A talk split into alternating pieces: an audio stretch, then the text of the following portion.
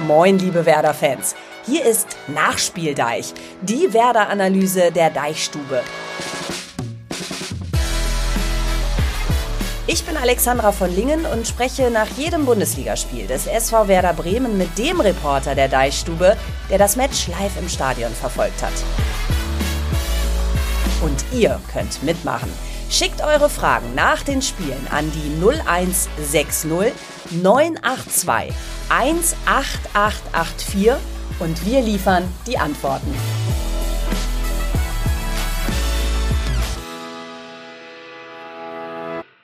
Mit der ersten Folge Nachspieldeich im neuen Jahr. Ihr seid wieder mit am Start. Voll gut. Habt ein rundes und buntes 2024.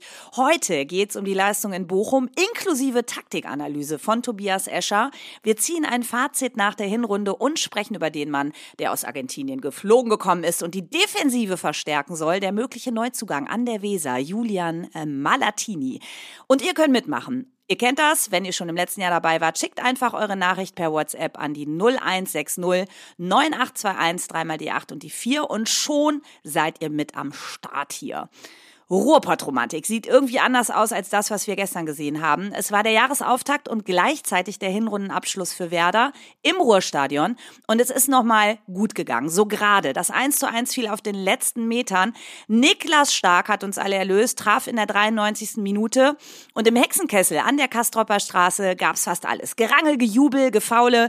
Mein Deichstubenkollege Daniel Koteus war Augenzeuge. Moin Daniel, erstmal gut zurückgekommen durchs Winterwetter, sag mal. Ja, moin grüß dich. Doch, das hat äh, gut geklappt. War ja ein bisschen Stress und Schnee und Glatteis angekündigt. Unter anderem Werder selbst hat ja seine Fans davor gewarnt. Ähm, wir sind die exakt gleiche Strecke gefahren, haben den Mannschaftsbus sogar noch überholt auf der Autobahn und das war, musst du ein bisschen aufpassen, aber alles in einem noch vertretbar. Also wir sind gut und heile zurückgekommen. Na Gott sei Dank. Wie eine Mutter bin ich in Gedanken mitgefahren. Ja, ich sorge mich ja auch um meine Kollegen. Aber schön, dass du es wieder nach Bremen geschafft hast, so dass wir heute sprechen können. Zauberfußball war das ja gestern eher nicht. Wie kann man das denn nennen, was wer da auf den Platz gebracht hat? Ja, in allererster Linie Kampf, intensiver, verbissener Kampf, den sich da beide Mannschaften gegenseitig geliefert haben. Und ähm, wenn du sagst, also Ruhrpott, Romantik, äh, in dem Sinne gab es die schon, weil das war einfach tiefer, matschiger Boden, Flutlicht, Ärmel hoch, Entschuldigung, äh, Fußballarbeit. Und so gesehen hatte das schon was für sich, dieses Spiel, aber es war natürlich spielerisch überhaupt kein Leckerbissen. Und auch Werder ist es nicht gelungen, Bochum, ich sage mal, äh, so sehr in die Bedrulle zu bringen, dass da am Ende womöglich sogar ein Sieg verdient gewesen wäre. Und am Ende kann man einfach nur sagen, dickes, dickes blaues Auge und gerade noch mal so davongekommen, denn wenn du in der Nachspielzeit den Ausgleich machst und eben vorher auch nicht geglänzt hast, äh, da musst du diesen Punkt mitnehmen und solltest vielleicht über das Spiel im Nachgang gar nicht mehr so viel reden. Ja, bin ich total bei dir. Ich habe hier die halbe Bude zusammengebrüllt. Meine Tochter hielt sich nur die Ohren zu und schrie zurück, Mama, hör auf hier so zu schreien, die hören das da sowieso nicht. Recht hat sie, aber fast hätten wir eben diese drei Punkte gelassen. Ähm, und das Spiel war eben phasenweise ja, dürftig ist das zu stark, das Wort. Da ringe ich noch mit mir. Es war auf jeden Fall nicht glanzvoll. Es war zwischendurch wild und hektisch im Spielaufbau. Und äh, Daniels ja, aber ich, Analyse... Ich finde, ja? ich finde dürftig kannst du, kannst du ruhig sagen, weil das war im Spiel nach vorne einfach viel zu wenig. Also positiv, das habe ich eben schon gesagt, Werder hat den Kampf da angenommen und das darf man auch nicht unterschätzen. Das ist in Bochum nicht ganz so einfach. Das ist eine wahnsinnige Wucht in diesem Stadion. Die Mannschaft geht von der ersten Minute an drauf, die Heimmannschaft. Und da muss man sich schon gegenstemmen. Das ist Werder gelungen, vom ersten Augenblick an. Aber eben das Zweite, was du auch brauchst, um da mehr als am Ende einen Punkt mitzunehmen, nämlich kreatives, gutes, ideenreiches Spiel nach vorne, das war in Bochum nicht mal in Ansätzen zu sehen. Und das ist der Punkt, weswegen ich schon sagen muss, ja, das war keine gute Leistung, auch wenn, kommen wir sicher mhm. gleich noch drauf zu sprechen, die Bremer Spieler und Verantwortlichen mir da jetzt gerade sehr laut widersprechen würden. Ja, das fand ich auch interessant nach dem Spiel. Das deckt sich übrigens mit dem, was dein Namensvetter uns äh, geschrieben hat. Lieber Daniel, danke für deinen Beitrag. Er schreibt nämlich, wir haben uns von Bochum spielerisch runterziehen und dann von Tretereien und Nicklichkeiten ablenken lassen. Keine kreativen Spielzüge in die Spitze, das hast du gerade auch schon gesagt. Viel Hektik, Ballverluste, das war eine wirklich enttäuschende Leistung. Wenigstens noch das Unentschieden geholt, das war der Lichtblick am Ende. Ole Werner war mit der Leistung seiner Mannschaft dennoch zufrieden. Wie erklärst du dir dir das? Beziehungsweise wie hat er seine Sichtweise begründet?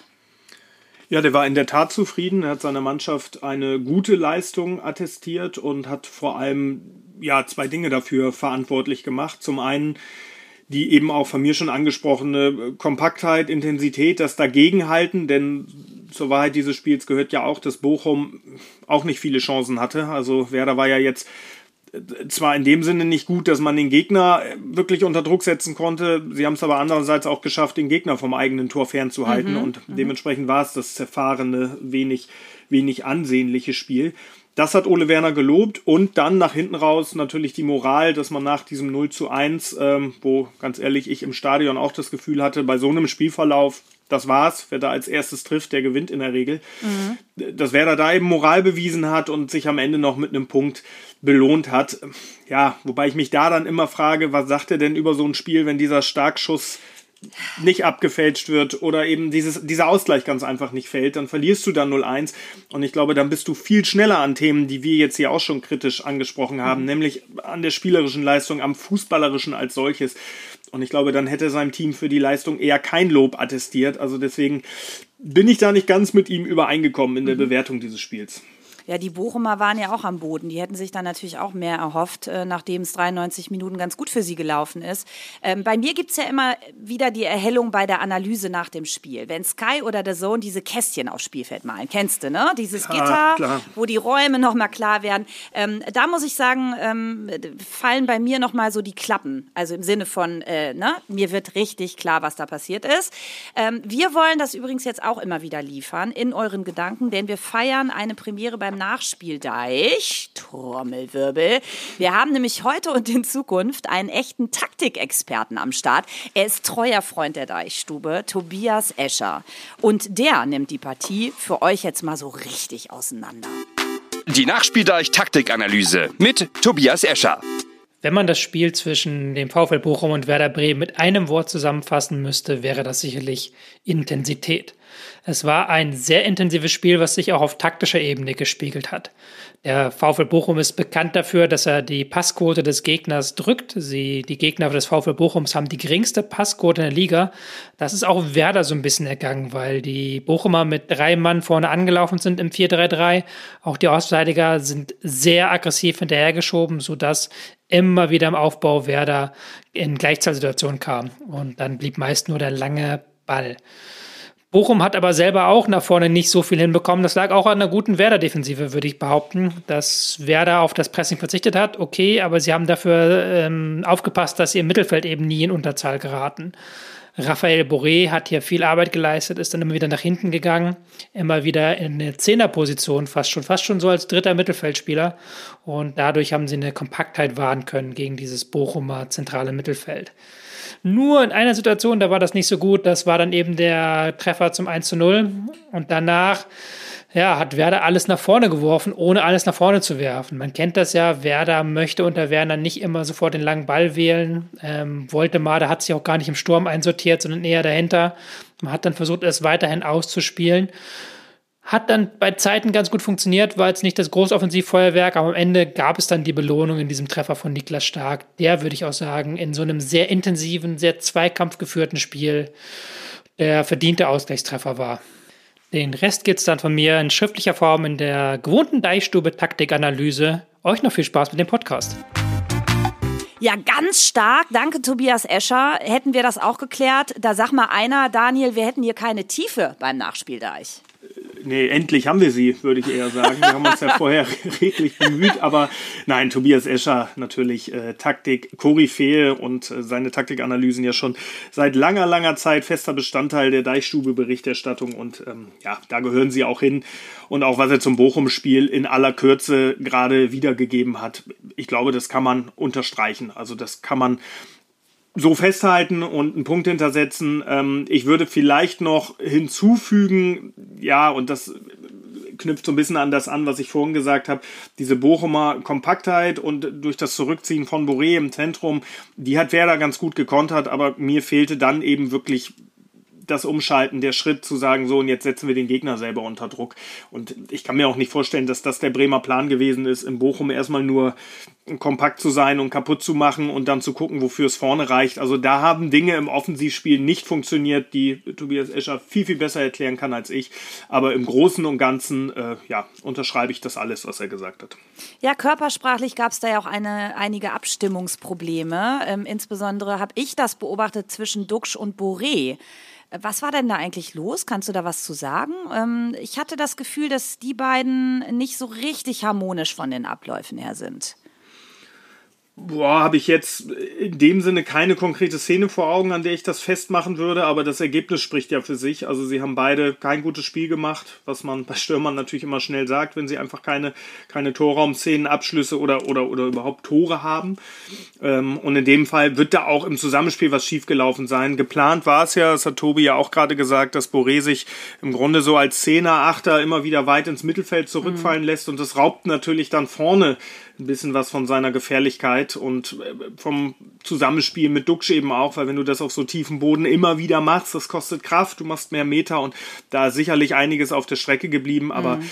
insgesamt muss man über beide sagen, die ich will nicht sagen, haben nicht stattgefunden, das ist zu hart, aber haben es nicht ansatzweise geschafft, diese eben ja monierte offensive Gefahr, Kreativität heraufzubeschwören. Also das war von beiden kein gutes Spiel.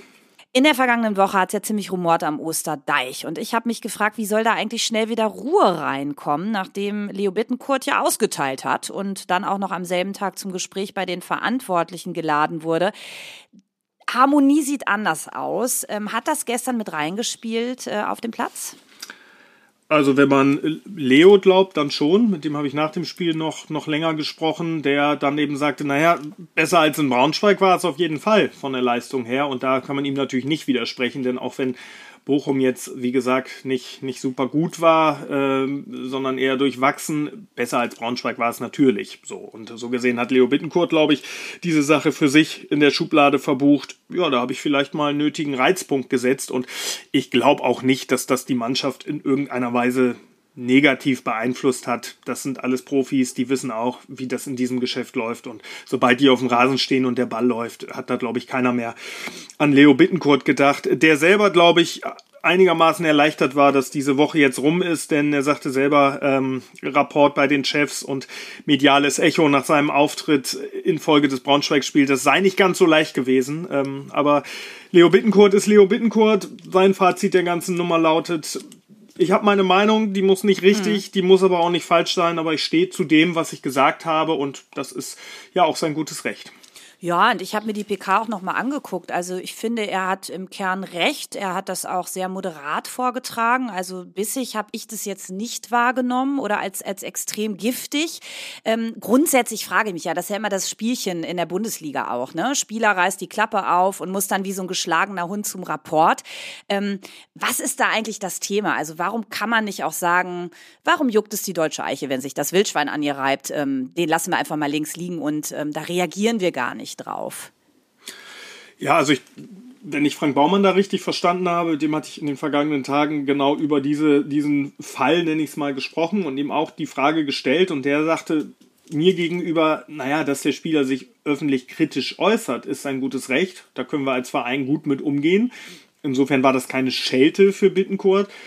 Wer das Verantwortliche, alle voran Frank Baumann und der von, von Bittenkurt ja auch kritisierte Clemens Fritz, haben das nur inhaltlich in vielen Punkten anders gesehen und wollten dem Spieler da einfach widersprechen und das nicht unkommentiert so im Raum stehen lassen. Und das sei der Grund für diesen, ja, wir haben es Rapport genannt, äh, mhm. in die Richtung ging es auch gewesen. Ähm, ja, am Ende ein Thema, das wer dann nicht gebraucht hätte vor dem Bochum-Spiel.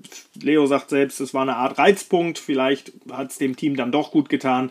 Ja, in meinen Augen sind das immer so ja, so, so kleine Störfeuer, die unter dem Strich selten was Gutes bewirken. Andererseits muss man ehrlicherweise auch sagen, wir Medien greifen das natürlich auch dankbar auf. Wenn so ein Spieler dann tatsächlich mal Dinge sagt, die nicht erwartbar und stromlinienförmig sind, dann wird da entsprechend auch darüber berichtet. Da waren sich alle Kollegen und Medienhäuser, die die Werder begleiten, inhaltlich auch ziemlich einig in der Bewertung dieser Aussagen. Und dann entsteht eben so ein Thema. Aber ich denke, dass das spätestens jetzt mit, mit Leos Aussagen auch nach dem, nach dem Bochum-Spiel dann auch tatsächlich gegessen ist. Dann lass uns doch mal die beiden schon angesprochenen Akteure auf dem Platz anschauen. Duxi und Leo. Da hat Matthias nämlich folgenden Gedanken zu. Wie die Reporter sah ich Duxch und Bittenkurt ganz schwach. Duxchs Körpersprache war hier schon öfters Thema. Ich meine, dass der Herr Neu-Nationalspieler sich selbst überschätzt. Und Leo hat die Klappe einfach zu weit offen im Vergleich zu seinen Leistungen auf dem Platz. Mit seinem ständigen, erfolgreichen Basteln um gelbe Karten erweist er seiner Mannschaft einen Bärendienst. Und über Duxchs fünfte Gelbe mit Sperre in München braucht man eigentlich keine weiteren Worte zu verlieren, denn die wären nicht freundlich. Sind Marvin Duksch und Leo Bittenkurt gestern beide übers Ziel hinausgeschossen? Äh, kannst du nachvollziehen, was Matthias meint? Ich habe eine Szene vor Augen, da steht Leo Bittenkurt dem Stöger so ein bisschen ne, auf dem Fuß rum, ähm, mit einem Lausbubengesicht dazu, garniert das Ganze. Interessant, wie der sich so gibt. Aber so ja, kennen wir ihn ist, eigentlich auch. Der ne? ist äh, nicht despektierlich gemeint ein Giftswerk auf dem Platz, der jeden Gegner und jedes gegnerische Stadion komplett abnervt und der sich natürlich in diesem Bochum-Spiel, das hat er hinterher auch selber gesagt, sehr schnell sehr wohl gefühlt hat. Das sind genau die Spiele, in denen der, in denen Leo Bittenkurt ja sich, ich nenne es mal, mit Energie auflädt und die dann manchmal aber einfach eben nicht in fußballerische Aktionen kanalisiert, sondern in Aktionen, von denen man hinterher denkt, das hätte jetzt vielleicht nicht sein müssen. Du hast Kevin Stöger angesprochen, da gab es das erste Scharmützel, wo es einen leichten Schubser vom Bochumer gibt und Leo also wirklich wie erschossen zu Boden geht.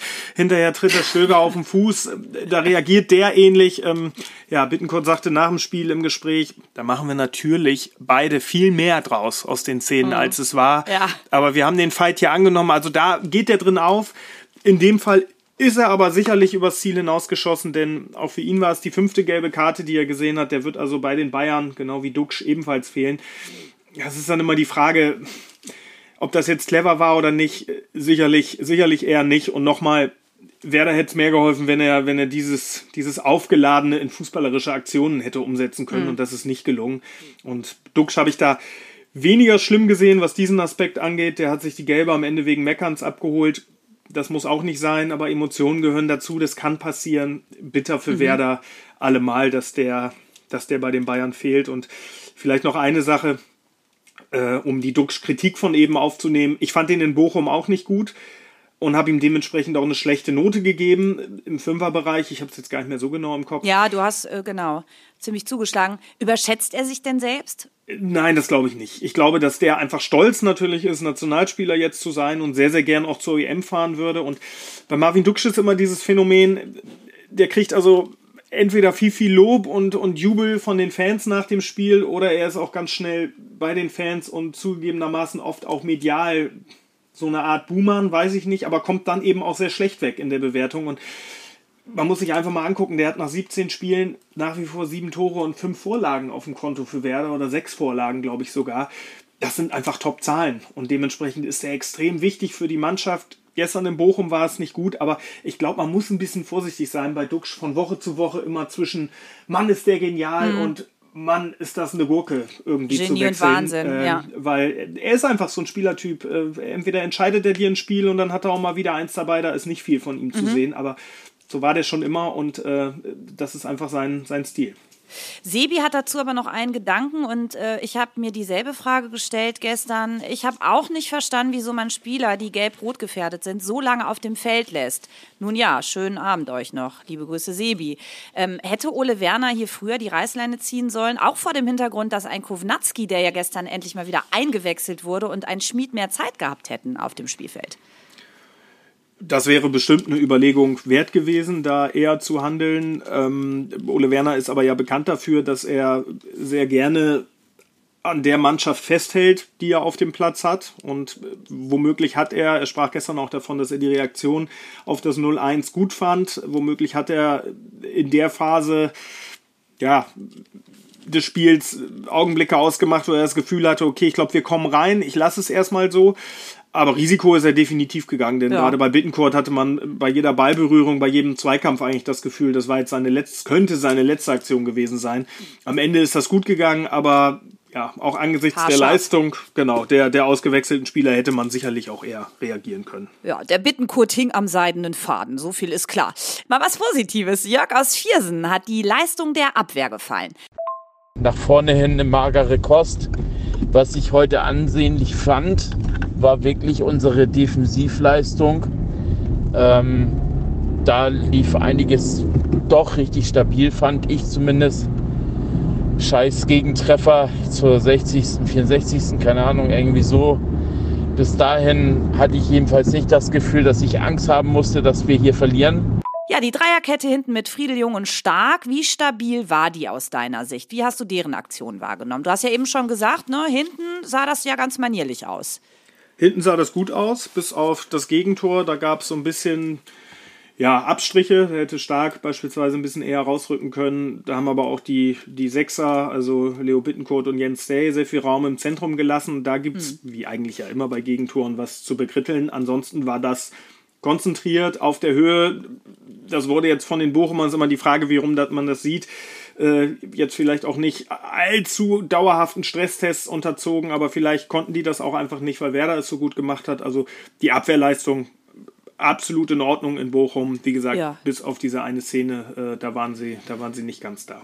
Ja, Stark war ganz nah dran. Die beiden Sechser wurden rübergezogen letztendlich und der hatte Platz ohne Ende und konnte auch in Ruhe eben dieses Traumtor machen. Ich meine, man muss auch sagen, da hat alles gepasst, ne? Oben in den Winkel rein. Also auch keine Chance für Zetti an der Stelle. Ähm, ganz spannend ist ja, finde ich, wir wollen ja heute auch noch mal ein Fazit äh, der Hinrunde ziehen.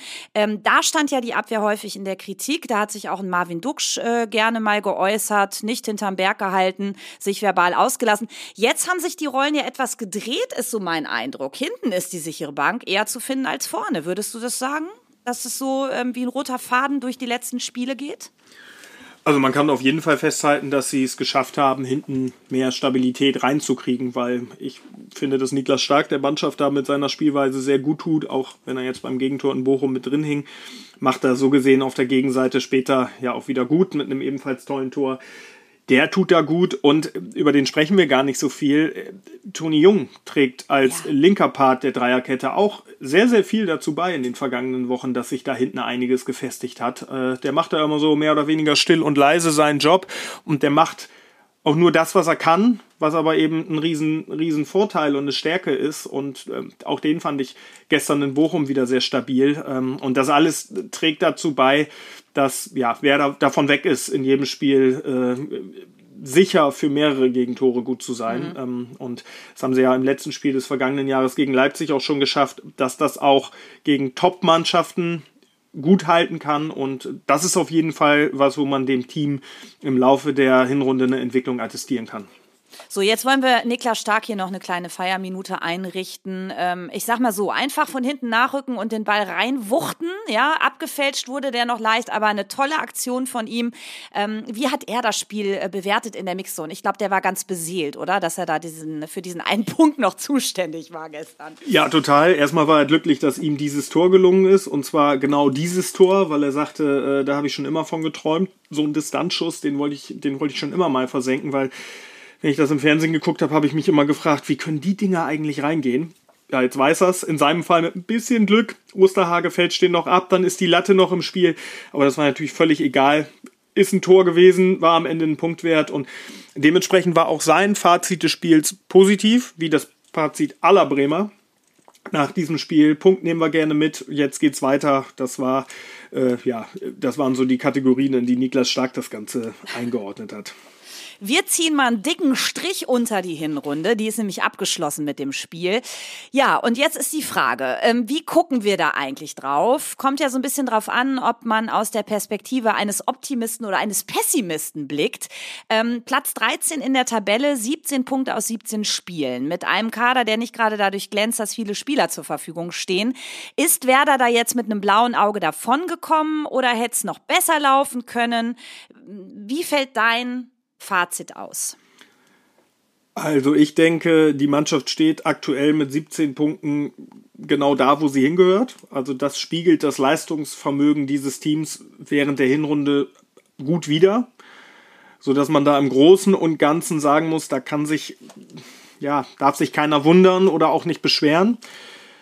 Andererseits hast du natürlich Spiele dabei gehabt, wo mit ein bisschen Glück vielleicht ein, mhm. zwei Pünktchen mehr drin gewesen wären, aber ja, ich glaube, im Großen und Ganzen steht Werder da, wo sie aktuell hingehören und das sind mit 17 Punkten natürlich äh, nicht gerade super tolle Tabellengefilde. Aber du sagst gerade schon, kommt immer darauf an, von welcher Seite aus man das sieht. Ich finde das ganz spannend, wenn man das mit der Vorsaison mal vergleicht, nach der Hinrunde, die ja allgemein sehr gelobt wurde. Toller Offensivfußball, spektakuläre Spiele. Da waren es 21 Punkte, also dementsprechend mhm. vier mehr als jetzt. Das liegt natürlich nahe zu sagen, ja, siehst du, Hinrunde jetzt deutlich mhm. schlechter. Aber wenn man es in Relation mit den anderen Vereinen betrachtet, dann waren es damals mit den 21 Punkten fünf Zähler Vorsprung auf dem Relegationsplatz. Jetzt sind es mit den 17 sogar sechs, weil Mainz erst elf mhm. Punkte hat als 16. Also wenn du es so rum siehst und positiv bewerten willst, dann war die Hinrunde mit Blick auf Saisonziel, nämlich Klassenerhalt, sogar einen Punkt erfolgreicher als mhm. im vergangenen Jahr.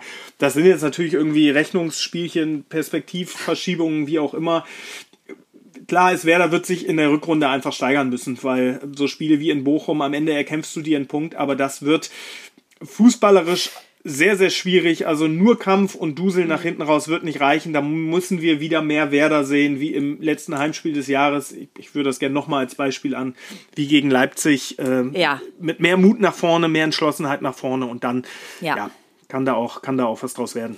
Also nicht so durch die Partien meandern. Ja, und du hast es gerade angesprochen, es waren natürlich in der Hinrunde auch ein paar Partien dabei, die noch so wie so ein Stachel in der Werder-Seele sitzen. Heidenheim beispielsweise, das tut mir heute noch weh.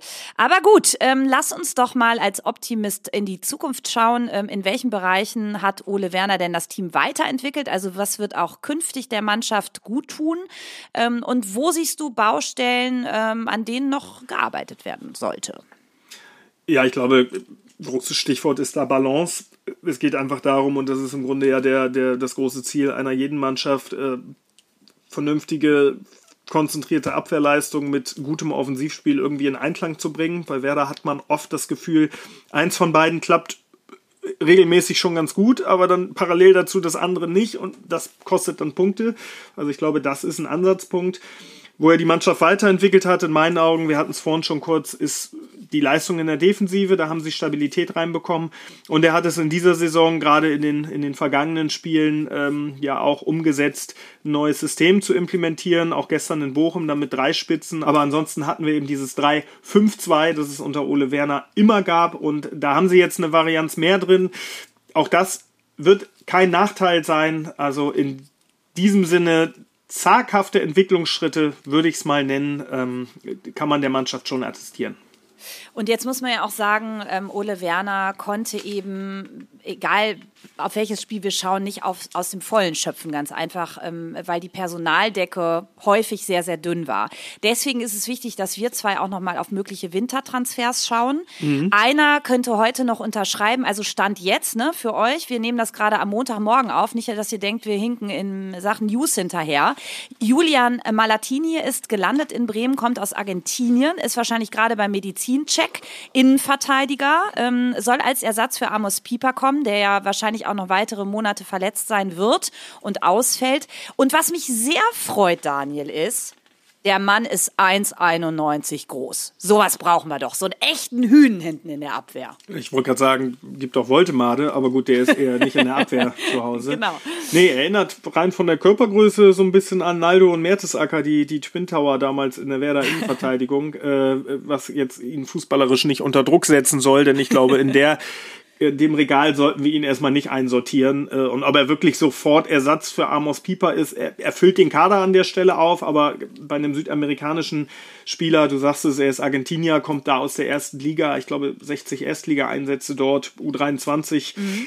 Olympia-Auswahlspieler seines Heimatlandes, also der wird schon ein bisschen was können, aber da weißt du natürlich nie, wie kommt der hier in Europa an mit der norddeutschen Kälte zurecht. Also da ist von bis alles möglich. Ich würde erstmal sagen, man ist gut daran beraten, dem Zeit einzuräumen und den vielleicht nicht als Soforthilfe hier in Empfang zu nehmen. Ähm, ja, der ist in Bremen, ja. das wissen wir.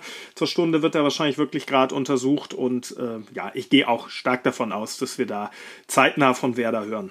Ja, Malatini heute Morgen wach geworden, erstmal aus dem Hotelzimmer geguckt, ne? Schnee, wahrscheinlich das erste Mal in seinem Leben Schnee gesehen und sich gedacht, wo bin ich hier gelandet? Ja, direkt, direkt den Berater angerufen und gefeuert. Aber wir haben ja die Wärme im Herzen, das weiß er nur noch nicht. Das wird er noch spüren im Weserstadion, wenn er da das erste Mal aufläuft. Also Natürlich. Also hoffen wir mal, äh, dass die Tinte da trocken wird, ratzifatzi unter dem Vertrag. Wer wird denn noch gehandelt, auf welchen Positionen? Hast du weitere News für uns? Weitere News sind, ja, Mittelfeld, ne? Also das ja. hat Werder ja auch so kommentiert. Äh, ein sogenannter Perspektivspieler, so hat Frank Baumann das genannt, fürs Mittelfeld dürfte übersetzt bedeuten, ein junger Spieler, der in seiner Entwicklung noch nicht fertig ist. Also auch eher nicht Kandidat zur Soforthilfe. Da muss man abwarten, was da bis Ende Januar, bis 1. Februar ist das Transferfenster ja sogar geöffnet, noch passiert. Werder zeigt sich optimistisch. Auch da Vollzug melden zu können und ja, weil sie einfach alle erkannt haben, gerade diese Woche vor dem Braunschweig-Testspiel, als Ole Werner zwischenzeitlich nur 13 Spieler im Training hatte, wegen Nationalteamabstellungen, mhm. Verletzungen und so weiter, die hat es nochmal ganz deutlich gezeigt, dass da der Kader einfach mit Qualität ein bisschen breiter gemacht werden muss, damit es da in der Rückrunde nicht, nicht richtig kneift. Mhm. Ja, dann lass doch mal äh, den Ausblick wagen. Das nächste Spiel steht an und Bernd hat das wunderbar zusammengefasst, was uns wahrscheinlich allen durch den Kopf geht. Der obligatorische Zahnarztbesuch.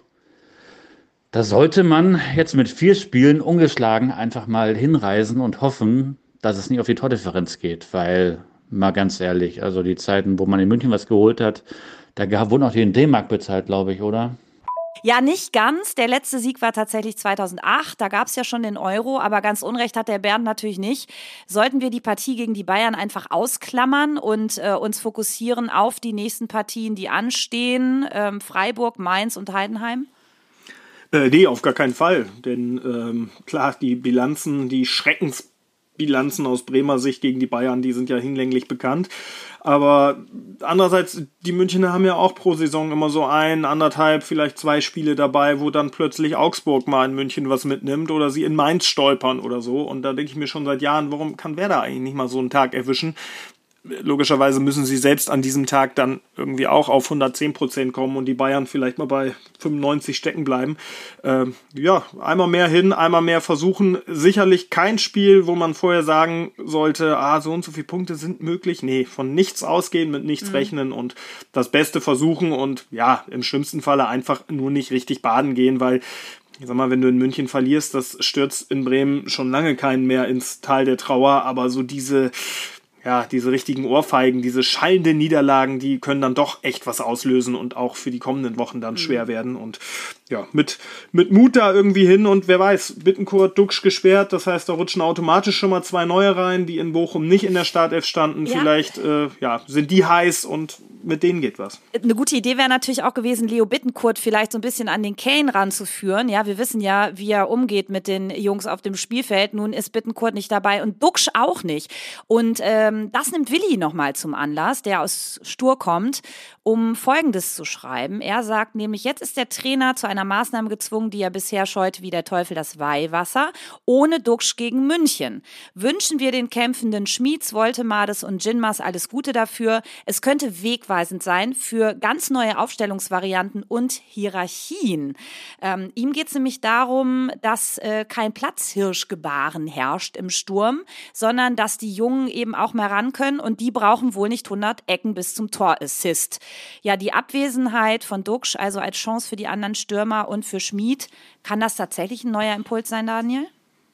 Naja, es ist auf jeden Fall erstmal eine Veränderung und die kann durchaus für Bewegung sorgen. Ich glaube, an der Hierarchie ändert die nichts, denn wenn ein Spieler bei Werder gesetzt ist, dann ist das Marvin Duksch. Also gesetzter geht's gar nicht. Das ist ein Status, den vielleicht Mitchell Weiser im Team noch innehat, aber sonst keiner.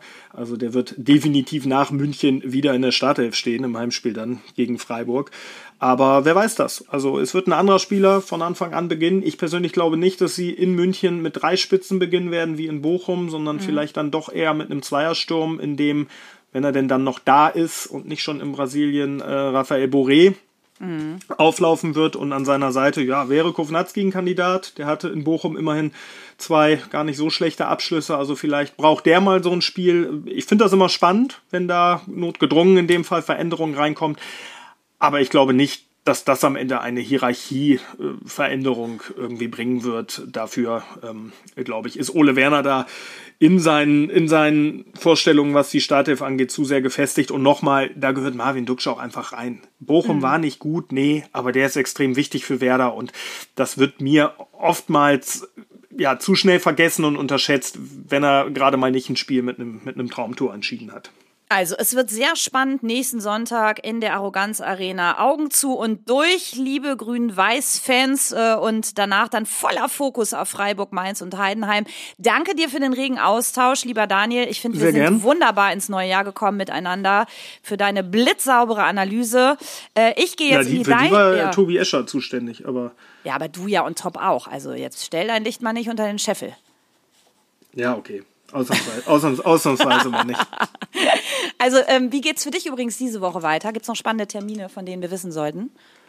Äh, ich muss mal gerade überlegen. Ich glaube bisher, ich hoffe, wir, es wird ein Interview geben mit irgendeinem Werder-Spieler. Da bemühen wir uns jetzt drum. Da gehen die Anfragen immer so zu Wochenbeginn raus. Mhm. Und ansonsten werden wir bestimmt mit Trainer, mit dem einen oder anderen Spieler in den kommenden Tagen dieses Bochum-Spiel nochmal einordnen, auf Bayern blicken. Also langweilig wird das nicht. Jetzt zeitnah geht's weiter mit der Fahrt in die Redaktion. Ich sitze hier nämlich noch zu Hause, weil wir heute jo. so früh aufnehmen.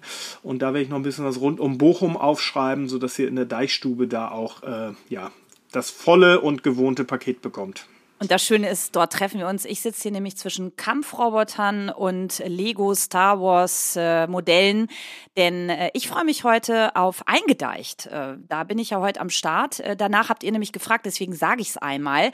Da seht ihr ähm, das Ganze dann auch noch mal mit Bild. Ne? Also die Frau, die sonst die Stimme bringt, bringt auch noch das Bild mit. Ja, sehr Seid gut. Also schockiert. das wird eine Premiere, kann man nur äh, auch an dieser Stelle Werbung für machen. Guckt euch das an. Erste Eingedeicht-Folge ohne Timo Strömer. Grüße gehen raus, kann nur gut werden. Ja, da gucken wir mal, ne? Äh, schauen wir. Vielen Dank, dass ihr dabei seid und wart. Äh, wir hören uns nächste Woche wieder bei Spotify, überall dort, wo es Podcasts gibt. Und äh, wenn ihr wollt, wenn euch das gefallen hat, lasst uns doch vorher fünf Sterne Deluxe da. Das war ein toller Start mit euch. Danke dafür. Bleibt grün-weiß und Cheers vom Nachspiel. Tschüss.